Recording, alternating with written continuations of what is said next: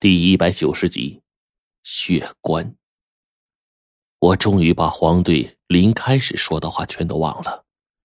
我转过了身，这一刻，耳边各种脚步声、阴森森、令人毛骨悚然的声音好像都静止了，就连黄队和白程程的脚步声也消失不见了，取而代之的，是一张张美妙绝伦的脸。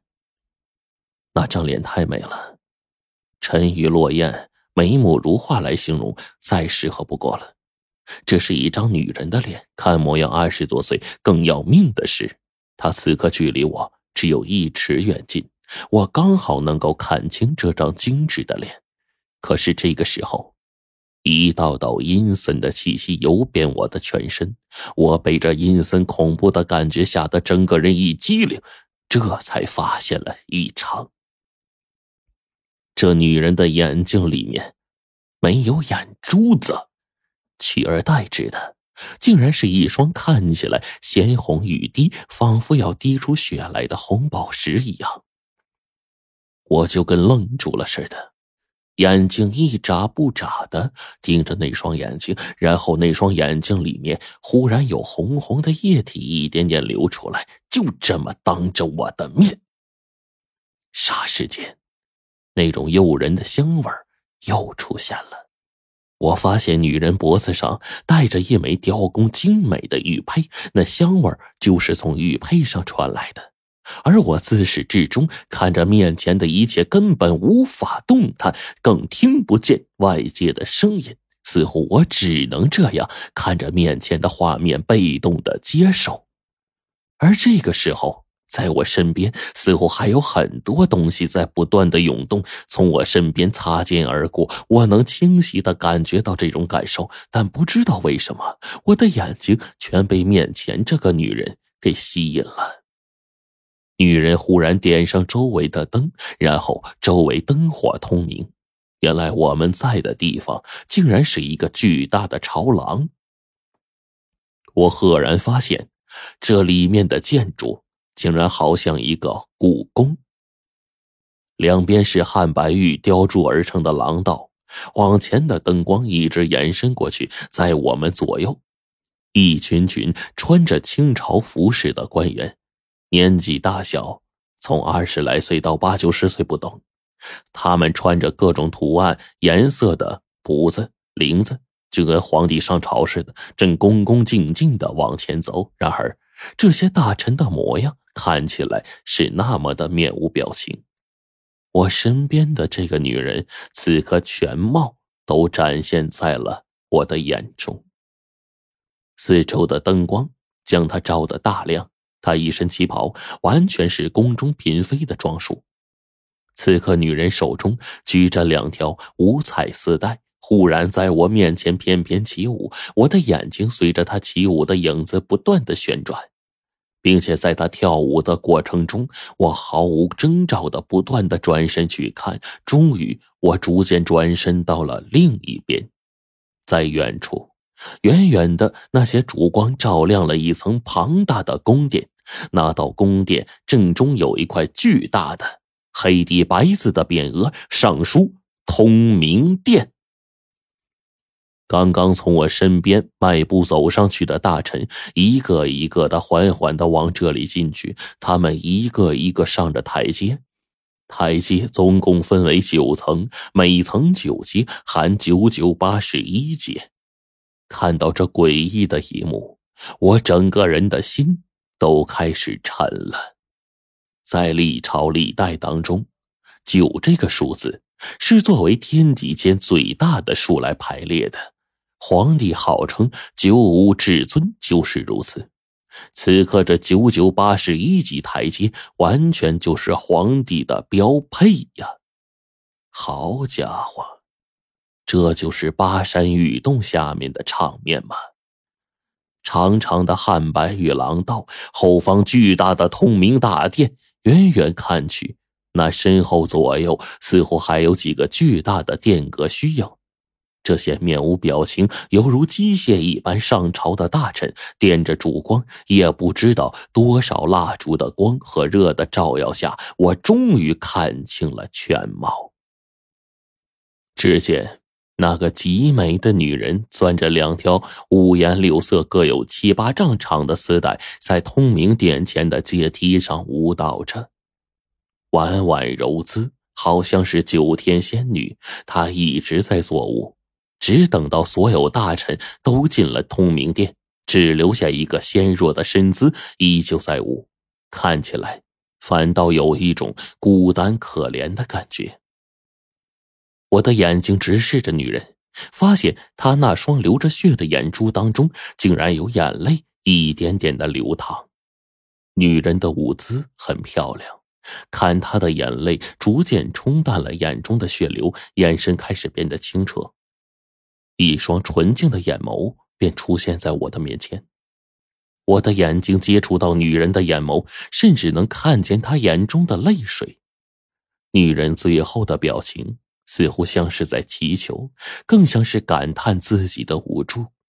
最后一刻，他的身影忽然化作了道道白雾，朦胧开来，全都消散在了我的面前。我感觉脸上有水，一滴滴的落在我脸颊的每一个角落，耳边似乎有一道已经急哭了的声音，是白程程。我忽然感觉浑身酸痛。往身上按过去，真是浑身上下无论哪一个地方都是疼的。这种酸痛令我差点叫出声来。幸亏黄队在我叫出来的前一刹，一把捂住我的嘴。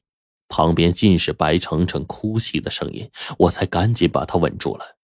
这个时候，耳边传来黄队细微的声音：“你终于醒了，还是不要发出任何一点声音。”千万不要再转过去。现在发生的事情，出去再说。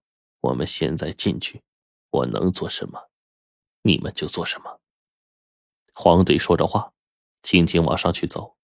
我跟着他的脚步，脚下一滑，一种熟悉的感觉出现了。这不就是我刚才转头去上楼梯的那种感觉吗？